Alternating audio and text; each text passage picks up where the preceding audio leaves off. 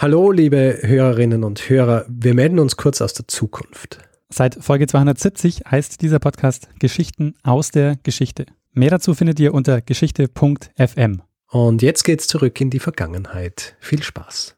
So, warte, ich nehme noch einen Schluck Wein hier. Na gut, Sommer? Ja, mach mal. Lernen ein bisschen Geschichte. Lernen ein bisschen Geschichte, dann werden Sie sehen, Herr Reporter, wie das sich damals entwickelt hat. Wie das sich damals entwickelt hat. Hallo und herzlich willkommen bei Zeitsprung, Geschichten aus der Geschichte. Mein Name ist Daniel. Und mein Name ist Richard. Ja, und wir sind zwei Historiker und wir erzählen jede Woche eine Geschichte aus der Geschichte. Und wir erzählen immer abwechselnd eine Geschichte. Also eine Woche erzählt mir Richard was und die andere Woche erzähle ich dann dem Richard was. Und die Tradition will es, dass wir in der neuen Folge nochmal kurz über die alte Folge sprechen von letzter Woche. Richard, äh, weißt du noch, worum es ging? Ja, ich weiß natürlich noch, um was es ging. Es ging um die, um die Novemberrevolution und äh, um quasi den Mythos der Novemberrevolution. Sehr gut äh, zusammengefasst, Richard. Danke. Und ähm, Ich habe gleichzeitig ja. eine, ähm, eine kleine Reihe angekündigt, ähm, bei der es äh, um vertiefend nochmal um Themen äh, zur Novemberrevolution gehen wird. Und so ähm, da wird es auch bald losgehen. Aber bevor es losgeht, kommt eine neue Folge von dir. Na gut, hör dir jetzt Folgendes an und sag mir, ob es dir bekannt vorkommt, okay? Okay, ja. Ein Hund kam in die Küche und stahl dem Koch ein Ei. Da nahm der Koch nen Löffel und schlug den Hund entzwei. Na, kommst du bekannt vor. Also die Melodie kommt mir bekannt vor. Aber der ah, Text kennst du denn, kennst du denn, äh, den, äh, das Lied gar nicht? Äh, also, wie gesagt, die, die Melodie kommt mir bekannt vor. Das ist aber irgendwas aus einer Werbung, glaube ich. Nein, es ist ein altes Kinderlied eigentlich. Ach so, ja. Verstehe. Und der einzige Grund, dass ich das äh, einsingen habe lassen, ja. ja. jetzt live nämlich, weil mein kleiner Bruder zufällig hier war. Also der sitzt jetzt nicht äh, neben dir. Nein, er ist jetzt gerade rausgegangen, aber er war das gerade live. Ach so. das ist ja unfassbar gut. Nein, er ist nämlich, äh, er ist nämlich hier, weil äh, seine Freundin hat morgen Geburtstag mhm. und sein Ofen ist kaputt und deswegen ist er hier und macht einen Kuchen. Ah. Und Sehr dann habe ich, äh, hab ich gesagt, du darfst gerne einen Kuchen machen hier, aber du musst mal was einsingen. ja, dann sagt er Grüße äh, an den Bruder. Ja, mache ich. Auf jeden Fall habe ich mir gedacht, ich, ich lasse ihn das einsingen. Nicht, weil ich über dieses Lied sprechen will, sondern weil es in dieser Episode um einen Hund geht und es geht auch um einen Hund in der Küche. okay, ja. Aber von Anfang an ein bisschen hier, ja. Die Küchen, um die es geht in dieser Episode, es befinden sich in erster Linie in, in England und in den USA. Mhm. Bisschen auch äh, umliegende Länder um England rum, aber in erster Linie England und auch ein bisschen USA. Und bevor ich jetzt hier äh, wirklich so richtig in Medias Res gehe, mache ich gleich einen kleinen Exkurs. Ja. gleich am Anfang. Wir haben ja schon einige Male über, über das Kochen und über Küche und so weiter gesprochen. Auch übers, übers Essen im Mittelalter so ein bisschen angeschnitten. Vielleicht für all die, die das nicht gehört haben oder einfach so ein bisschen einen Refresher brauchen, wie man so schön sagt. Mhm. Ja. Ganz kurz erklärt, was die Leute eigentlich so im Mittelalter gegessen haben. Im Mittelalter ist natürlich lang, aber generell und das zieht sich äh, dann ja schon bis in die Neuzeit und es geht eigentlich noch weiter als nur Mittelalter. Also wir wissen von Rezepten oder wir haben Rezeptbücher, die habe ich auch mal in dieser Episode besprochen, als es um die Süßigkeiten ging. Mhm aber wir wissen eigentlich wenig drüber, wie die Dinge, die äh, so gejagt worden sind oder die eingekauft worden sind, wie die wirklich zubereitet worden sind bei der Gesamtbevölkerung. Mhm. Ja, also diese Rezept, diese Rezeptmanuskripte, erstens waren sie, sind sie relativ rar und sie beschäftigen sich dann eigentlich mit einer sehr kleinen Bevölkerungsschicht, nämlich äh, mit dem Adel oder mit den, mit den, äh, den reichen ein Prozent, wenn man so will. Ja. Wir können aber auf Basis von bestimmten Quellen davon ausgehen, dass die beliebteste Zubereitungsart einfach nur das Kochen war. Du hast ähm, deine Zutaten, steckst sie in einen Topf, der Topf kommt übers Feuer und dann werden sie da stundenlang gekocht, bis sie fertig sind. Ja, ein Topf. Ein Eintopf. Und da wird alles reinkaut, ähm, wenn man Glück gehabt hat, auch ein bisschen Fleisch, aber sonst eben Gemüse und all diese Geschichten. Es gibt Quellen, die zum Beispiel Aufschluss darüber geben, was Leute besessen haben, welches Kochmaterial, welche Utensilien sie besessen haben. Also zum Beispiel Gerichtsakten, die beschreiben den, den Besitz von einem Pächter, von einem Grundstück. Ja. Bei diesen Gerichtsakten wird eben angegeben, dass alle zumindest einen Topf besessen haben. Und Archäologen und Archäologinnen haben natürlich auch ausgegraben Keramiktöpfe aus dem Mittelalter, ja, die auch verwendet worden sind, um, um Zeug einfach mal gewisse Zeit lang zu kochen.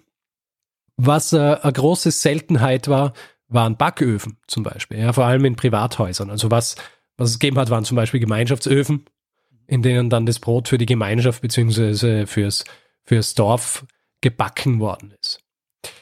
Die Haushalte, von denen ich vorher gesprochen habe, diese, diese 1%-Haushalte, ja, also vor allem eben so der Adel, die haben aber eine Sache viel gegessen im Gegensatz zu den anderen, die sich eben meist von diesen Eintöpfen und so Suppen ernährt haben.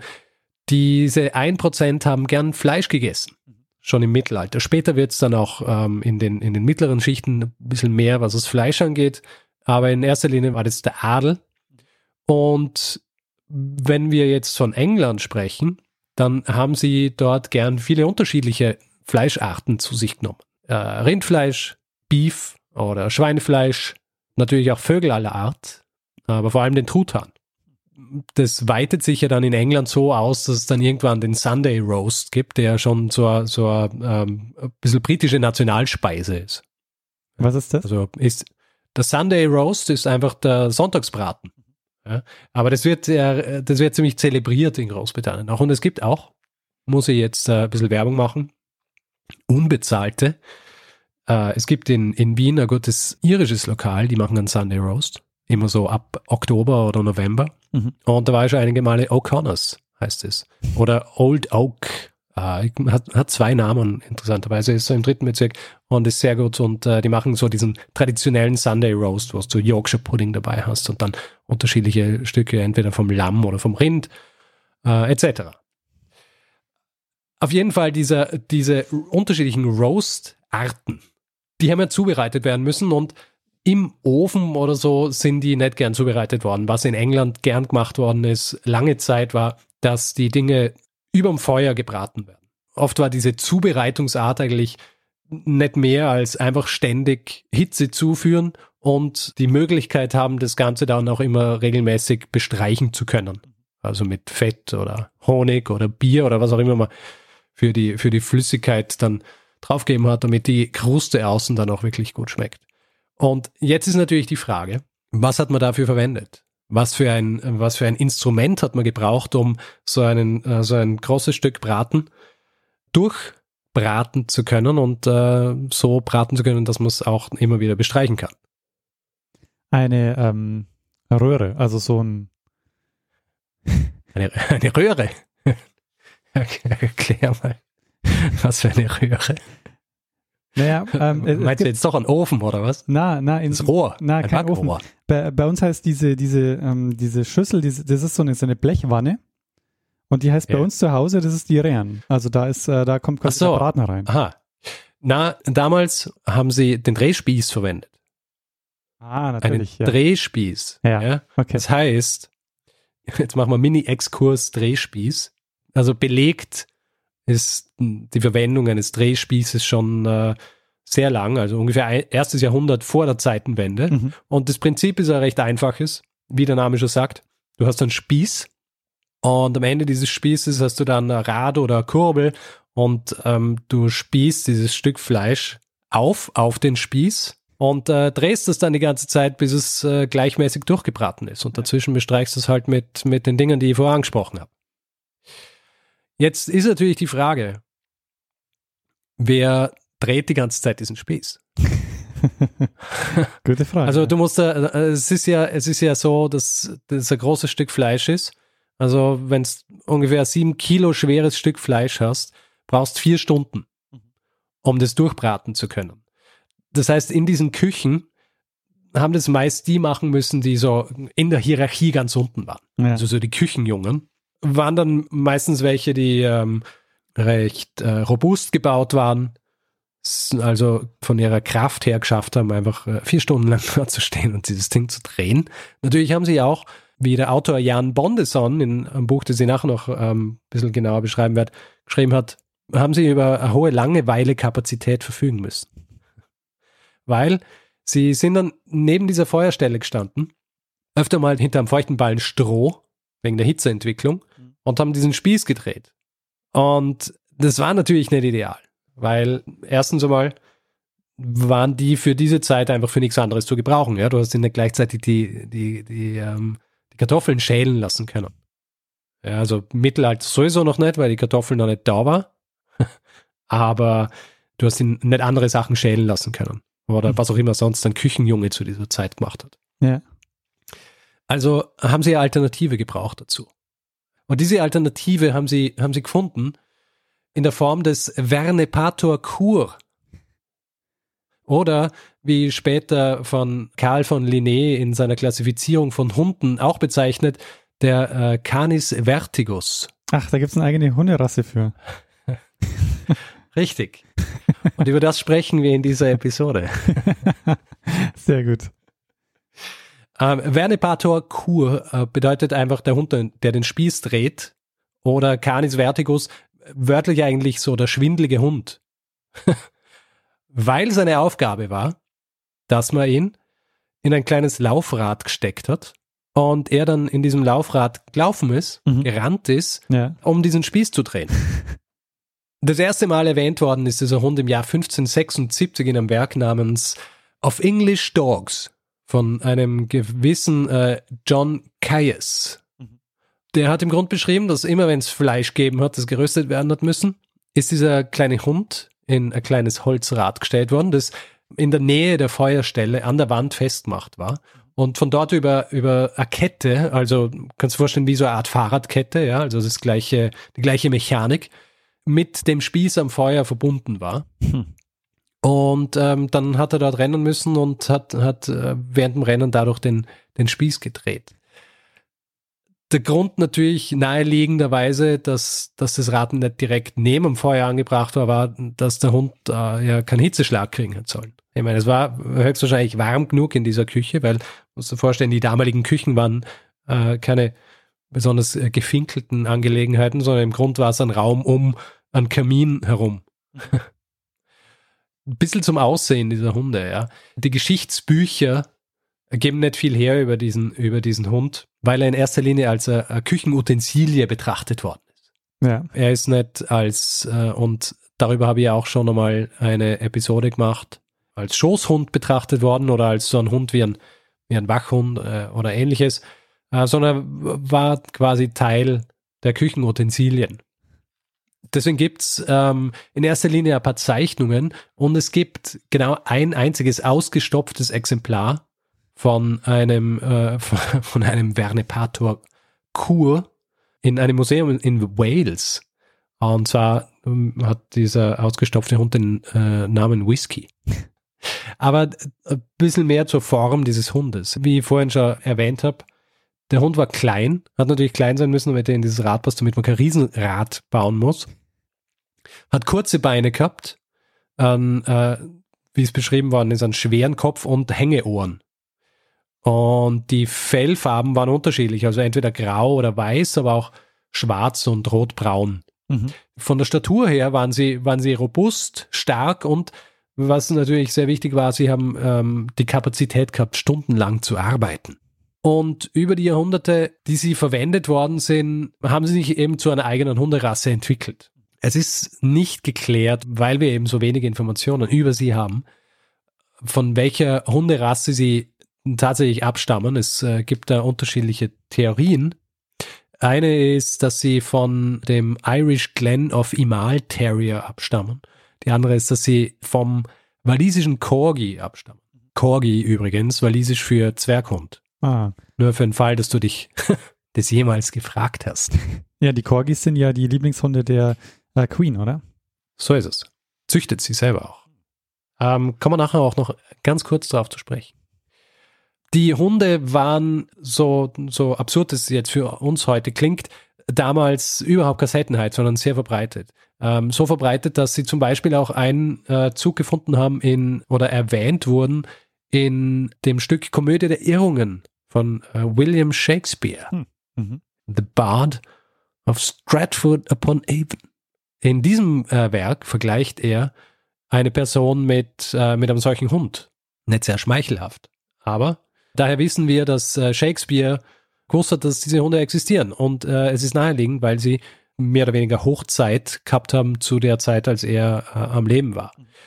Und Charles Darwin hat auch von den Hunden gewusst und in einem seiner Werke fragte sich auch, ob diese Verformungen, die sie haben, sie haben nämlich eben diese kleine gedrungene Statur gehabt und haben auch recht krumme Beine gehabt.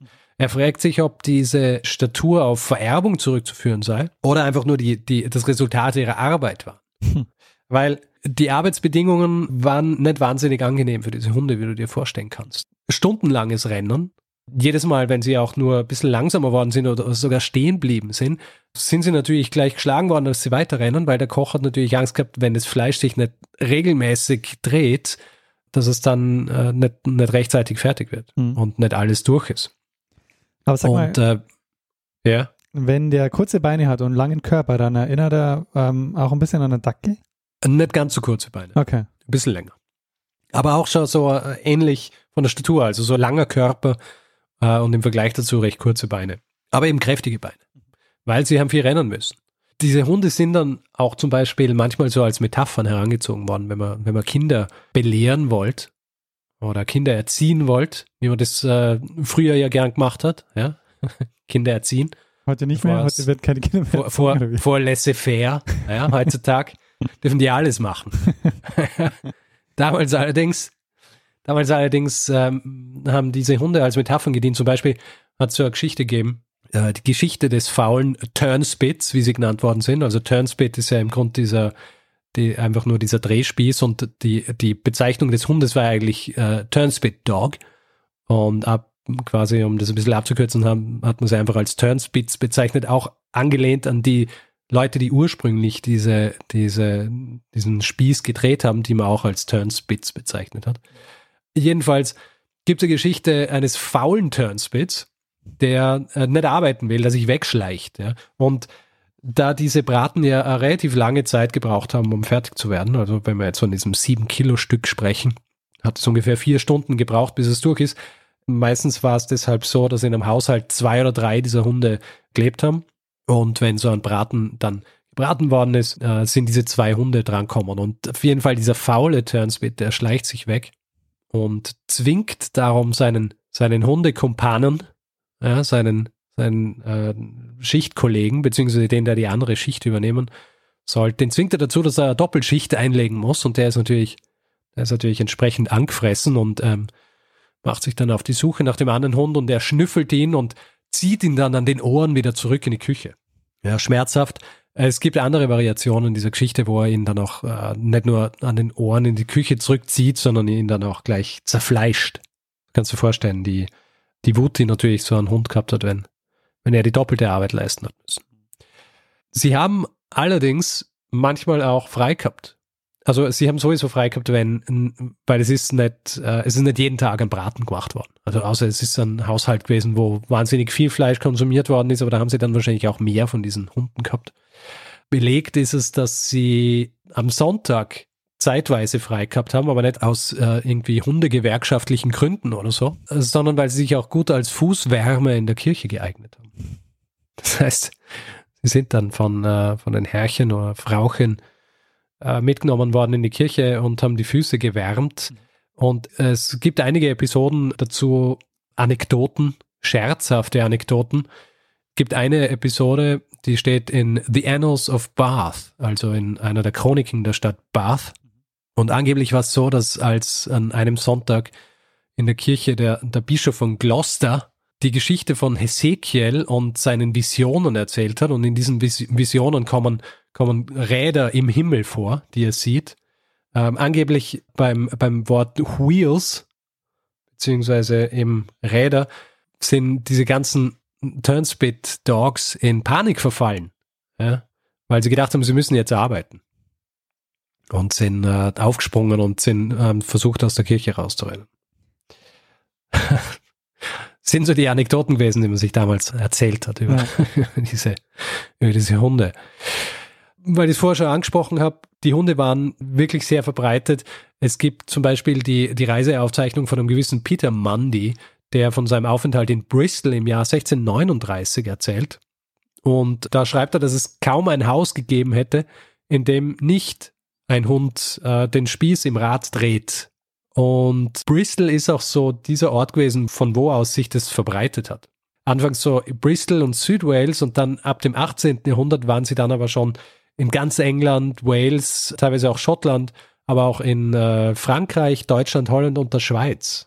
Oh, okay, also nicht nur in England verbreitet. Hm. Nicht nur in England Mhm. verbreitet.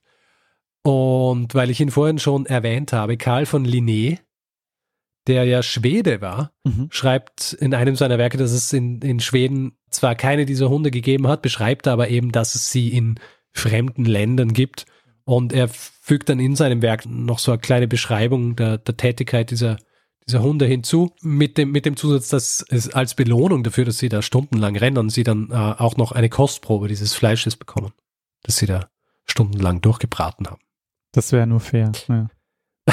Es wäre eigentlich nur fair, ja.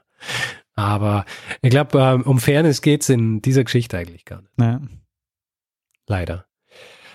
In den USA, ich habe das vorhin auch schon angesprochen, ähm, weil ich gesagt habe, um was für Küchen es sich handelt. In den USA waren sie auch verbreitet. In einer Zeitung von Benjamin Franklin hat es Werbung gegeben für diese Turnspit-Hunde und ähm, auch in einem Briefwechsel von Hannah Penn, die die Frau von äh, William Penn war, dem Gründer von Pennsylvania.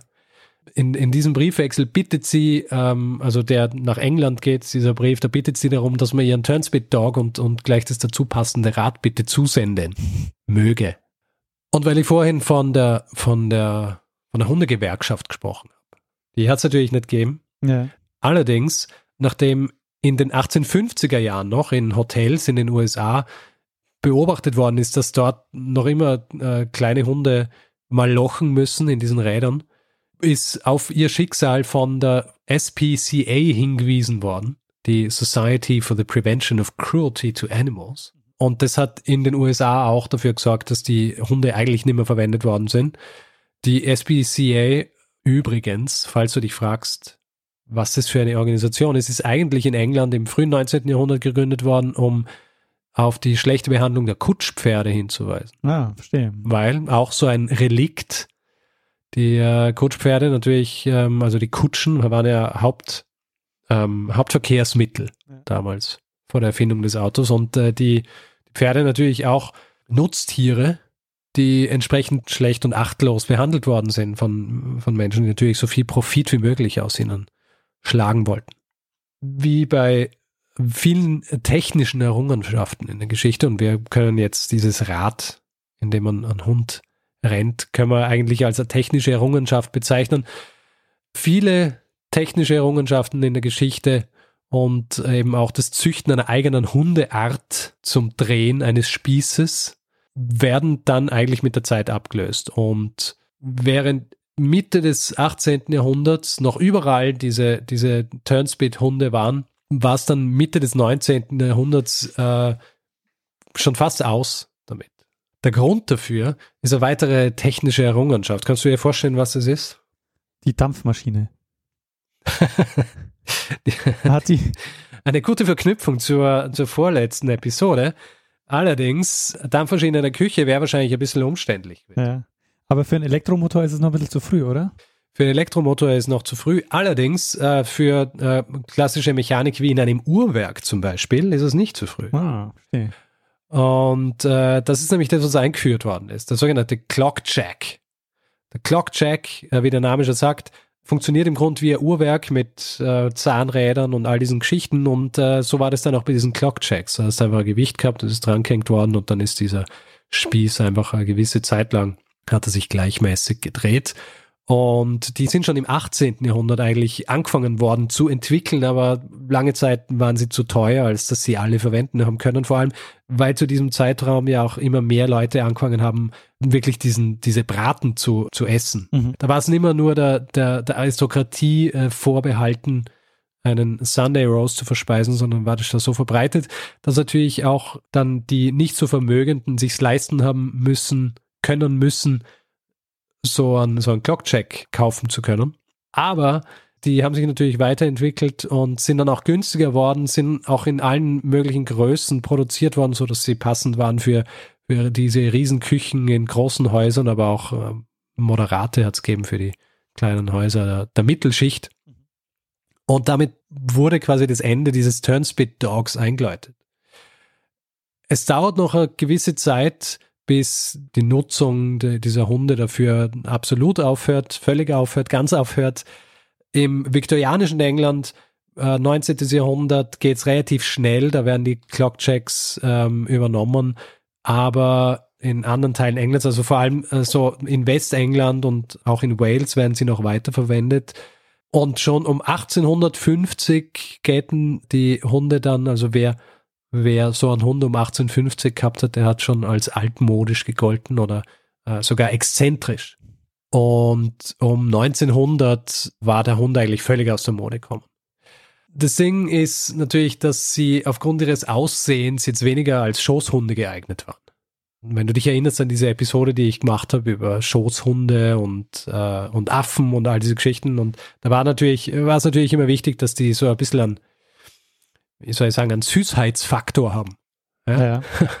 Und diese Hunde haben das nicht wirklich gehabt, weil, wie ich vorher beschrieben habe, diese krummen Beine und äh, sie haben äh, immer recht traurig ausgeschaut. Ich weiß nicht, ob das eine vererbte Geschichte war oder weil sie eben die ganze Zeit in diesem Rad rennen haben müssen. Auf jeden Fall hat auch niemand wirklich Interesse daran gehabt, sie als äh, Schoßhunde zu verwenden.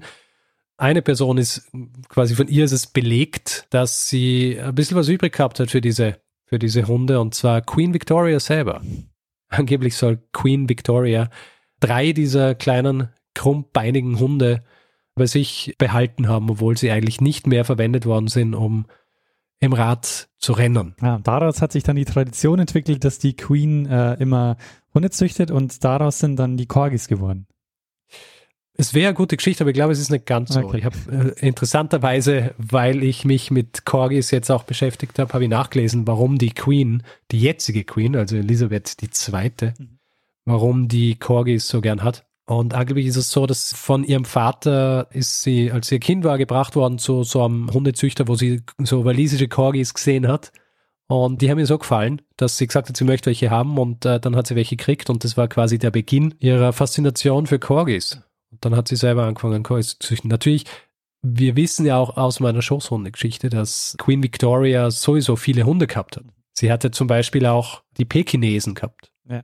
die ja ursprünglich nur für den, für den chinesischen Palast gezüchtet worden sind, aber dann mitgenommen worden sind, die wenigen, die es noch gegeben hat. Und äh, deswegen ja auch alle Pekinesen, die es heutzutage in Europa gibt oder lange Zeit in Europa gegeben hat, eigentlich abgestammt sind von diesen fünf äh, Pekinesen oder so, die mitgenommen worden sind. Auf jeden Fall die Zeit des Verne Partour Kur als äh, der Spießdreher, die war dann aber völlig vorbei, mhm. wurde nicht mehr weiter gezüchtet und gilt deswegen heute als ausgestorben. Wie ist denn es äh, heute? Also wenn heute so ein Braten gemacht wird, wird er auch über einen Drehspieß gemacht oder gibt es da eine andere Technik dann? Ich glaube, heutzutage macht man es im Ofen. Okay, ja. Da haben sich die Engländer, glaube ich, auch ein bisschen weiterentwickelt. Weil es ist äh, ja natürlich ungleich unaufwendiger, so Dinge einfach in den Backofen zu stecken, anstatt äh, aufspießen zu müssen. Und dann über, äh, ich meine, heutzutage gibt es natürlich Elektromotoren für solche Geschichten, weil es gibt ja noch immer so äh, Spezialisten, die zum Beispiel Schweine oder so über dem Feuer braten. Ja, so Spanferkel, ja. Spanferkel, ja. Oder dann gibt es Leute, die auch ganze Ochsen über, über dem Feuer braten, aber das ist ja eher die Ausnahme und ist ja mehr für den Effekt. Ja. ja. also heutzutage, wenn du zuständig bist für den Sunday Roast in einem äh, Mittelstandshaus irgendwo in England, dann tust du die Arbeit nicht an, dir einen offenen äh, Feuerplatz einzurichten, damit du über vier Stunden lang dieses Ding drehen kannst. Geh mal davon aus. Vielleicht ein bisschen was zu, ähm, woher ich diese ganze Geschichte habe. Mhm. Ich bin drauf geschossen, weil ich einen Artikel gelesen habe von den Kitchen Sisters auf NPR. Die Kitchen Sisters, die machen Geschichten über interessante Küchen auf der ganzen Welt. Und die haben auf NPR einen Artikel geschrieben, beziehungsweise haben auch ein kleines Stück auf NPR, also diesem National Public Radio, dazu produziert. Mhm. Und äh, viele Informationen habe ich aus einem Buch von einem gewissen Jan Bondeson, Mhm. Ein schwedisch-walisischer Autor, der hat ein Buch geschrieben, das heißt Amazing Dogs, a Cabinet of Canine Curiosities. Und hat dort einen Beitrag auch über diese Turnspit Dogs, beziehungsweise den Verne Patokur. Tja, Der Hund im Hamsterrad quasi. der Hund im Hamsterrad, richtig.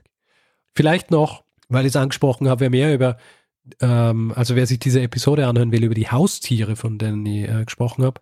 Das ist Episode 98 und die Episode heißt über Schoßhunde und gierige Affen.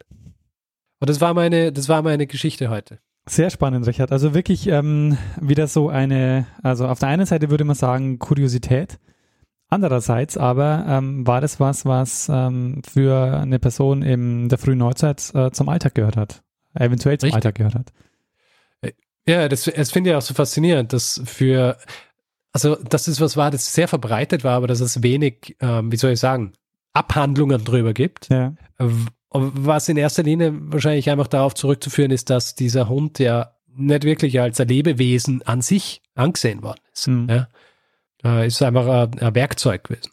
Deswegen hat es kein großes Interesse dran gegeben, da irgendwie groß drüber zu schreiben oder Dinge festzuhalten. Und deswegen wissen wir relativ wenig drüber. Wie es ja ganz oft ist bei Alltagsgegenständen, weil da ist man in der Überlieferung immer so, ähm, so ein bisschen schlampig, weil dann denkt sich jeder, ja, das äh, ist, das weiß ja jeder, wieso soll ich das überliefern? Nee, Aber genau. ähm, in 100 Jahren ist es den Leuten nicht mehr so klar, was da, was da alles benutzt wurde. Überhaupt so diese ganze, auch diese Arbeitstechniken und so. Also man überliefert vielleicht noch ein Kochbuch, aber dieses Kochbuch ähm, ist auch, zeigt ja wenig über die Praxis. Also Ja, ja, genau. was du dann tatsächlich, äh, wie du das dann tatsächlich gemacht hast. Deswegen in, was weiß ich, 300 Jahren, ja, wenn Historikerinnen und Historiker dann diese ganzen Foodblogs finden, Die denken, die haben das echt mit, gekocht. mit, dann sehen sie, aha, okay, also das ist Rezept und das ist so, wie es dann ausgeschaut hat. Interessant. Äh, da kann man dann, äh, das ist so wie, wie dieses Problem, das man als Historiker oder Historikerin hat, dass man die Rechtstexte kennt, aber man weiß nicht, wie ist es ausgelegt worden. ja, genau. Wie ja. ist es dann schlussendlich äh, ausgeführt worden? So und diese- äh, die Foodblogs sind im Grunde beides in einem. das ist ein guter Vergleich, ja. So dieser, dieser, ähm, dieser Gegensatz immer zwischen Ist-Zustand und Soll-Zustand. Richtig. Ja, sehr spannend. Und auch, äh, was, was ich halt wahnsinnig faszinierend finde jetzt bei diesen Hunden ist, wenn die so verbreitet waren, dass die wirklich ausgestorben sind im Sinne von, also weil man hätte ja jetzt mal davon ausgehen können, dass vielleicht ein paar, keine Ahnung, irgendwo überlebt haben. Irgendjemand hat die Ja. doch noch weiter gezüchtet oder so. Aber, Also ich bin mir ja nicht ganz sicher, mhm. ob die wirklich so gezüchtet worden sind. Also Karl von Linné hat, hat gesagt, sie sind gezüchtet worden, aber man kann es nicht wissen. Vielleicht sind eben, wie Charles Darwin das ja auch angemerkt hat, diese krummen Füße und so weiter, sind die auf Züchtungen zurückzuführen gewesen oder, oder waren das einfach die Auswirkungen dieser Arbeit? Ja, deswegen, es ist nicht ganz sicher, ob sie wirklich gezüchtet worden sind. Auf jeden Fall diese Art von Hund mit diesen Erscheinungen, die entweder vom Arbeiten oder vom Züchten kommen, die gibt es heutzutage nicht mehr. ja, ist sehr spannend. Der Turnspit Dog. Ja, gut. Dann würde ich sagen, machen wir Schluss für heute. also mit dieser Geschichte Ja, und machen wir einen Feedback-Hinweis-Blog. ja, machen wir das. Gut. Also wer Feedback geben will zu dieser Episode oder anderen, also zum Beispiel äh, weitere Informationen zu, äh, zu den Züchtungen von Turnspit Dogs hat, die unbekannt sind bisher, kann zum Beispiel ein E-Mail schreiben an feedback.zeitsprung.fm oder kann es auch auf unserer Website machen, zeitsprung.fm, wo man direkt unter jeder Episode kommentieren kann. Wir sind auch auf Twitter, twitter.com slash Zeitsprung FM. Persönlich sind wir auch dort. Ich jetzt Stormgrass, Daniel at Mestner. Und auf Facebook sind wir auch facebook.com slash Zeitsprung.fm. Und wer uns reviewen will, Sterne vergeben etc., kann es zum Beispiel auf iTunes machen oder auf panoptikum.io. Und, was ich das letzte Mal nicht gesagt habe, aber da können wir immer wieder darauf hinweisen, man kann uns jetzt auch auf Spotify abonnieren. Also wer, für wen das bisher immer so eine Hürde war, ja, uns zu abonnieren, weil sie kein entsprechendes äh, Programm gehabt hat, äh, aber äh, Spotify verwendet, kann es jetzt auf Spotify machen. Habe ich mir jetzt sehr umständlich ausgedrückt hier, Daniel. Naja, also du hättest die ein oder andere Abkürzung nehmen können, aber ähm, äh, im Endeffekt äh, hast du alles richtig erklärt. Ähm, man kann uns jetzt auch bei Spotify hören, für wen es einfacher ist, könnt es auch gerne darüber machen. Was ihr auch äh, sehr, sehr gerne äh, tun könnt, äh, worüber wir uns sehr freuen würden, ist, wenn ihr uns ein bisschen was zukommen lasst, eine kleine Spende uns übermittelt, um uns dabei hier zu unterstützen, jede Woche eine Geschichte zu erzählen dann äh, würden wir uns sehr darüber freuen. Ähm, wir haben alle Hinweise, die ihr braucht, um uns ein bisschen was zukommen zu lassen, auf der Webseite zusammengefasst. Und ja, wir ähm, sagen Danke an alle, die uns ähm, da was gespendet haben. In dieser Woche bedanken wir uns bei Danny, Alexander, Stefan, Annette, Michael, Dominik und Stefanie, Florian, Dominik, Stefan und Michael. Äh, vielen, vielen Dank für eure Unterstützung. Ja, vielen herzlichen Dank. Und, und dann, ich würde sagen, wir geben, und wir geben einfach einem das letzte Wort, der es immer hat. Bruno Kreisky. Lernen ein bisschen Geschichte. Lernen ein bisschen Geschichte, dann werden Sie sehen, der Reporter, wie das sich damals entwickelt hat. Wie das sich damals entwickelt hat. Ja, Richard. Und äh, du machst jetzt was zu essen? Ja, machen wir jetzt was zu essen. Für einen Braten, für einen, für einen vier Stunden Braten ist es zu spät. Aber schauen wir mal, was es wird. Ich ähm, habe leider nur mich hier, ja, der, der dann die Arbeit leisten muss und äh, keinen, keinen Helferhund. Also du musst selbst den Drehspieß äh, drehen. Müsste ich, ja. Na, dein Bruder ist doch da. Stimmt, mein Bruder ist da, den kann ich dazu anhalten, aber der muss ja Kuchen backen. Ah. Dann ist aber, dann ist das Backrohr belegt. Stimmt. Ja, dann kann ich eh nur, kann ich eh nur Nudeln machen. Carbonara. Sehr gut. Ähm, Sehr gut. Dann äh, wünsche ich dir einen guten Appetit, Richard. Danke.